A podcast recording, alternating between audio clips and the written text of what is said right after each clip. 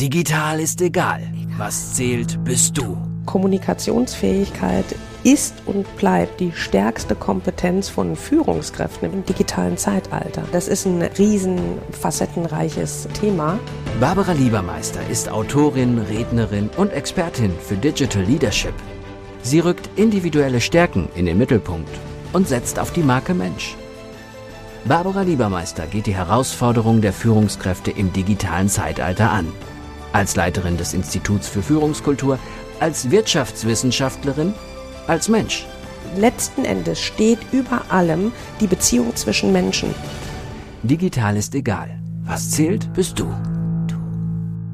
Herzlich willkommen zu einer neuen Folge von Digital ist egal. Was zählt, bist du.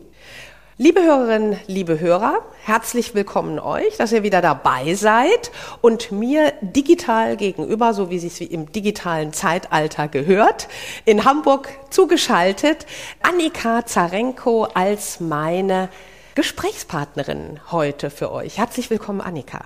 Vielen Dank, liebe Barbara. Ich möchte euch ganz kurz äh, vor Augen führen, im wahrsten Sinne.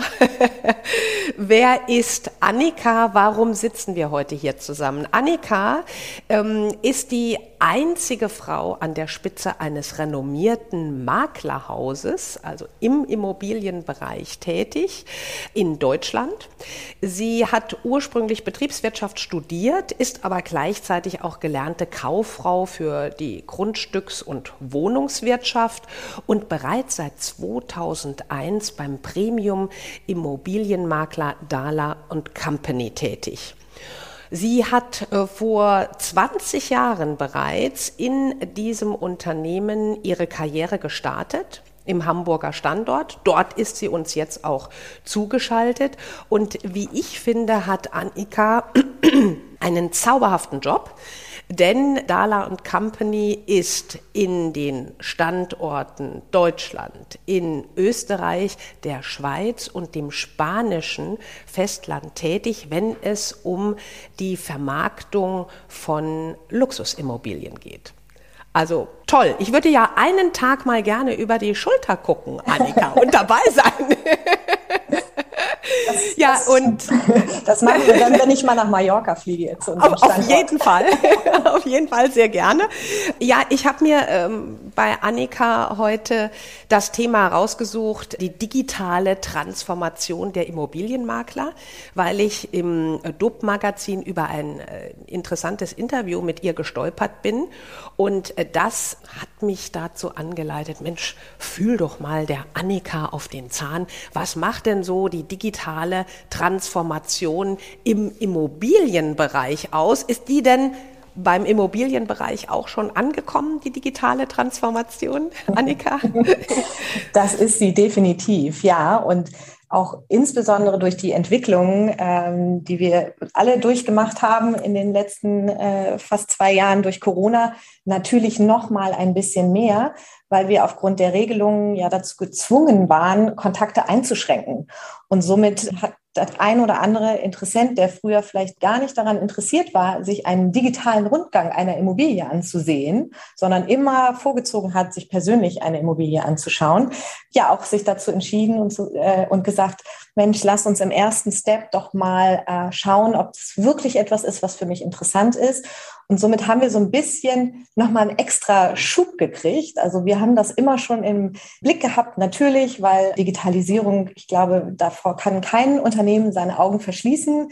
Die Immobilienbranche ist ein bisschen traditionell. Also somit, es gibt viele Kunden, denen ganz, ganz wichtig ist dieser Austausch von Mensch zu Mensch und das wird auch so bleiben. Aber wir haben ein paar Hilfsmittel in den letzten Jahren dazu gewonnen und jetzt eben insbesondere durch Corona in den letzten Monaten, die, ich glaube, sowohl für den Kunden als auch für den, den Immobilienberater das Leben noch ein bisschen einfacher machen. Mhm. Wie ist das denn, ähm, Annika? Weil sind da nicht so zwei Herzen in einer Brust? Auf der einen Seite hat man ja mitbekommen, selbst wenn man nicht in eurem Bereich ist, dass die Menschen das eigene Haus, das eigene Heim hat mehr Wertigkeit erlangt. Auf der anderen Seite, wie du es erwähnt hast, ist natürlich so eine Immobilie eine ganz emotionale Angelegenheit und man will das alles persönlich erfassen. Und diese beiden, ja, aus meiner Sicht etwas äh, polarisierenden Punkte hat das dazu geführt, dass ihr tatsächlich doch unterm Strich mehr Umsatz, also noch erfolgreicher wurdet? Oder habt ihr einen Stopp erlebt, weil die Leute gesagt haben, nee, also nur dieses Digital, das ist ganz gruselig für mich? Also grundsätzlich ist digital nur bis zu einem gewissen Grad möglich. Und mhm. auch während der härtesten Pandemiezeiten war es uns ja möglich, unter Einhaltung der Sicherheitsvorkehrungen oder Hygienevorschriften zu besichtigen. Und wir sind auch noch nicht an dem Punkt. Also ich, ich glaube, es gab so ein, zwei Immobilien, die wir mit so einem Videocall dann tatsächlich auch in die Beurkundung gebracht haben. Aber ein persönlicher Termin und auch der persönliche Kontakt, den hat es auch in dieser Zeit gegeben. Aber der Selektionsprozess, der vielleicht vorher einfach ein bisschen länger gewesen ist, weil man doch von einem Foto sich nicht ein räumliches Bild ähm, äh, verschaffen kann, hat dazu geführt, dass es halt weniger Besichtigungen gibt, aber im Endeffekt mehr Abschlüsse, weil die Leute, die gekommen sind, deutlich qualifizierter war, wie wir es im, im Maklerjargon sozusagen ja. äh, zu sagen pflegen. Die wussten schon, was sie erwartet und haben dann nochmal eine persönliche Besichtigung gemacht und das hat die Trefferquote einfach erhöht. Mhm.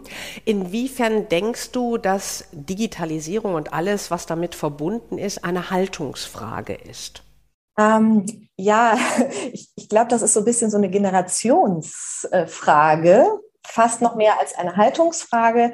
Es gibt einfach ähm, eine aufkommende Zielgruppe, die in ihrem gesamten Leben digital agiert und die total, glaube ich, irritiert wäre, wenn wir ihr nicht die Möglichkeit gäben, auch den Prozess eines Immobilienerwerbs zu digitalisieren. Und dann gibt es eben eine, eine Zielgruppe, die sagt, und genau das möchte ich nicht, weil ich habe in meinem ganzen Leben ganz viel Digitales und ganz viel auf Distanz. Ich möchte meinen persönlichen Berater haben, der, den ich so gut kenne und der mich so gut kennt, dass er für mich die richtige Immobilie sucht. Und hm. das ist noch so ein bisschen, ja, tatsächlich, es gibt so zwei, zwei Pole im Moment, aber die sich auch ein bisschen angleichen. Also ich kann das nur so aus meinem Privaten auch sehen.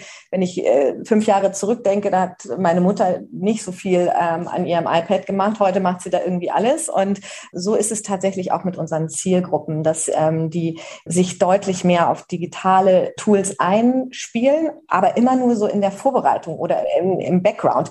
Das Persönliche und der Austausch und ja auch die Beratungsleistung, die wir tagtäglich erbringen, die ist ist im Moment, und das glaube ich wird auch noch ein bisschen äh, so sein, einfach von Mensch zu Mensch. Toller Digital Hack. Dein Digital Hack.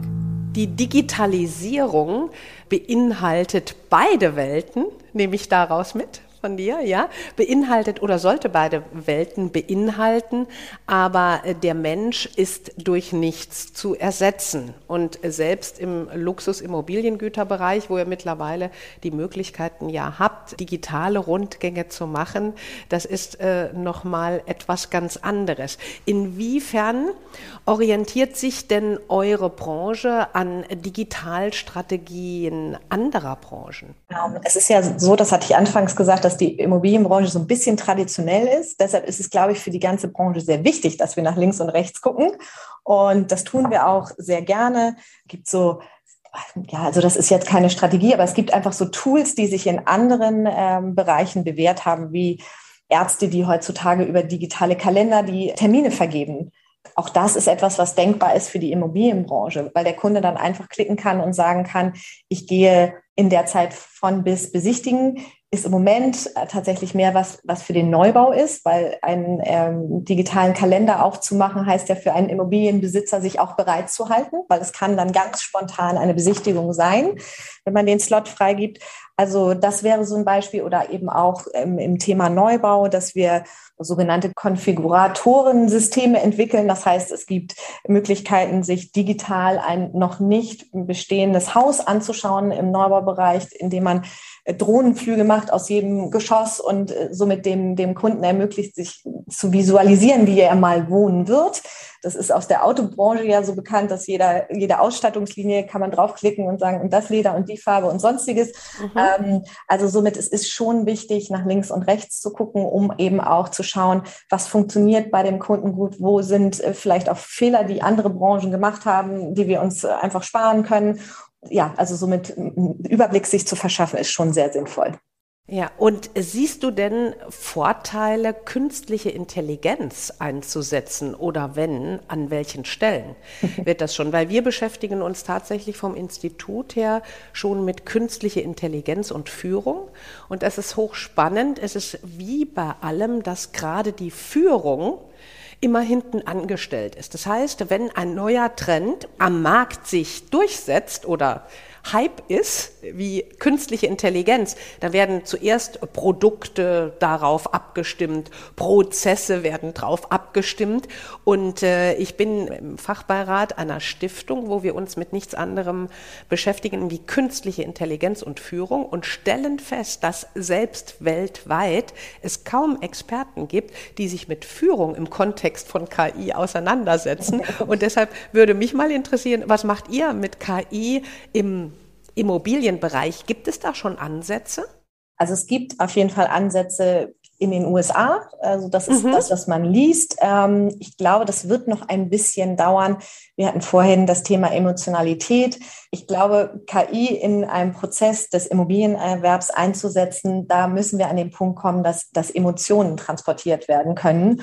Und ich glaube, da sind wir tatsächlich noch nicht angekommen, aber man sollte es vor Augen haben. Und wer weiß, vielleicht sitzen wir dann irgendwann mal auf unserer Couch und gehen durch die Wohnungen durch und äh, lassen sie uns dort so zeigen. Also das ist nichts, was man nicht zu Ende denken sollte, auch wenn es zum jetzigen Zeitpunkt ähm, noch nicht realistisch ist, weil gerade so diese, diese Soft Facts, die man ähm, zwischenmenschlich erspürt, Lichteinflüsse oder ist es die Straßenseite oder sonstige Dinge, also das ist, glaube ich, da ist die künstliche Intelligenz noch nicht angekommen. Aber wir pflegen ja auch ganz viele Daten ein in unsere Systeme. Dafür können wir es natürlich gut nutzen, gerade beim Thema Preisfindung von Immobilien. Also das sind so Prozesse, die im Hintergrund ablaufen. Da wird das, bin ich ziemlich sicher, auch relativ viel Platz einnehmen in den nächsten Jahren. Ja, wichtiger Punkt, Digital Hackwert. Dein Digital Hack jedem Hype eine Chance geben oder jeden Hype auch zu verfolgen, weil gerade als Führungskraft weißt du nicht, welche Relevanz das in Zukunft tatsächlich haben wird auf deinen Bereich. Sehr gut.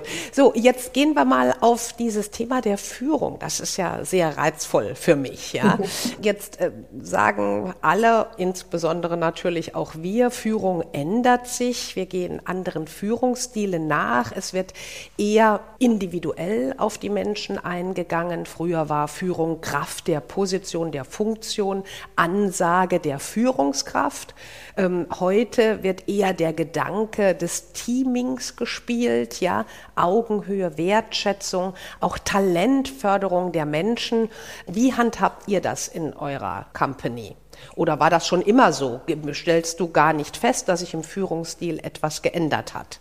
Also ich glaube, dass sich im Führungsstil schon über die letzten Jahre was verändert hat, einfach mhm. weil ja sich, sich Menschen verändern. Also das, das ist, glaube ich, schon so.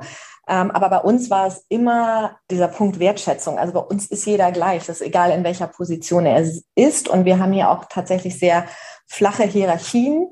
Und das ist auch das, wo ich mich wohlfühle. Ich möchte nicht jemanden den ganzen Tag kontrollieren und überwachen müssen. Das ist bin nicht ich, sondern ich möchte, dass hier jeder seinen eigenständigen Arbeitsbereich hat und in diesem sich auch frei bewegen kann, weil ich der festen Überzeugung bin, dass wenn man Verantwortung übernimmt für ein Projekt, für ein Thema, dass man dann einfach deutlich erfolgreicher und auch leistungsorientierter arbeitet, als wenn man immer das Gefühl hat, da guckt einem jemand über die Schulter und verbessert vielleicht schon in einer Phase, wo ich noch in der Entwicklung bin. Also ich glaube, dass Prozesse besser laufen, wenn, wenn sich Menschen darauf eigenständig einstellen können. Und das ist mir jetzt auch in dieser Phase, wo viele aus meinem Team oder eigentlich mein ganzes Team im Homeoffice gewesen ist, klar geworden, wie wichtig es ist, dass Menschen eigenständig arbeiten können, weil wir quasi keinen Unterschied hatten. Wir haben tatsächlich dann unsere Rechner mit nach Hause genommen und haben uns remote äh, eingeloggt und wir haben tatsächlich auch jeden Morgen unseren sogenannten Morning Call gemacht, weil wir uns total mögen und weil wir uns total vermisst haben. Also haben wir uns immer morgens einmal getroffen. Und wenn wir uns nur Guten Morgen gesagt haben, weil das ist eben Teaming, aber auf der anderen Seite konnte jeder in seinem Bereich eigenständig arbeiten und ähm, sich auch zu Hause mit den Themen gut auseinandersetzen, weil er eben in dem Bereich der Experte ist und jetzt nicht mich immer für jede Abstimmung benötigt. Und ähm, nichtsdestotrotz sind viele, als es wieder ging, hier wieder ins Büro zurückgekommen, weil das ist eben ein, ein weiterer Aspekt, der, glaube ich, ganz wichtig ist. Wir sitzen in, in Runden zusammen, in denen wir uns austauschen und da kommt eigentlich immer so abteilungsübergreifend immer am meisten bei raus, wenn man Dinge kritisch beleuchtet und so. Und somit bin ich ein Fan davon, zusammen zu sein, auch wenn das nicht mehr jeden Tag sein muss. Aber ich glaube, Zusammensein ist Kreativität.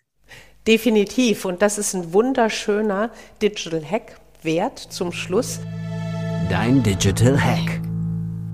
Eigenständigkeit fördern, Vertrauenskulturen aufbauen und loslassen können als Führungskraft. Und das, dann macht es auch die Mischung zwischen Präsenz und digital aus oder beziehungsweise wir brauchen dann nicht zwingend uns jeden Tag von morgens bis abends zu sehen, weil dann eine Vertrauenskultur herrscht, die auch mal digitale Durststrecken überlebt. Ganz herzlichen Dank fürs Dabeisein, liebe Annika, und äh, weiterhin so viel Erfolg. Ich würde sagen, bis ganz bald. Vielleicht können wir das Ganze mal wiederholen. Sehr gerne. Vielen Dank. Das war ein bis schönes dann. Gespräch. Bis dann. ja, tschüss. tschüss. Digital ist egal. Was zählt, bist du. Barbara Liebermeister geht die Herausforderungen der Führungskräfte im digitalen Zeitalter an. Als Leiterin des Instituts für Führungskultur, als Wirtschaftswissenschaftlerin, als Mensch. Letzten Endes steht über allem die Beziehung zwischen Menschen. Digital ist egal, auch im Buchhandel und bei Amazon. Wenn du mehr wissen willst, www.barbara-liebermeister.com